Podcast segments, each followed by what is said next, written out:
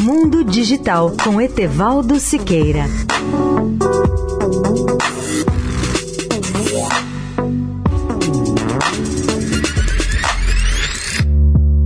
Olá, amigos da Eldorado. O uso de tecnologia de reconhecimento facial para contratar ou demitir pessoas com base em sua aparência facial, personalidade ou nível de envolvimento no local de trabalho deve ser proibido, de acordo com propostas a serem divulgadas hoje pelo Conselho da Europa, formado de 47 países.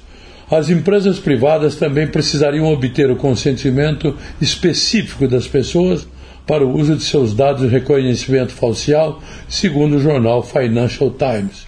O Conselho da Europa é o guardião dos direitos humanos na região e abrange todos os países, exceto Bielorrússia, e inclui o Reino Unido, a Rússia e a Turquia.